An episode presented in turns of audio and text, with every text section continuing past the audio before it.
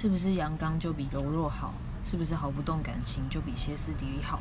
再问哪些形容词听起来是形容男性，哪些又是形容女性呢？林立清笔下茶室的女人是真正能解决男性彼此之间摩擦的背后工程。女性在社会上的角色常被期待为接纳。接纳爱人，接纳丈夫。即便如此，不代表女性就是被动的，不代表柔软就比阳刚被动。死人或无意识的人才会是被动的。除此之外，一切的接纳，接纳的一方一定有主动地做了什么，才能包容对方。包括性行为也也是。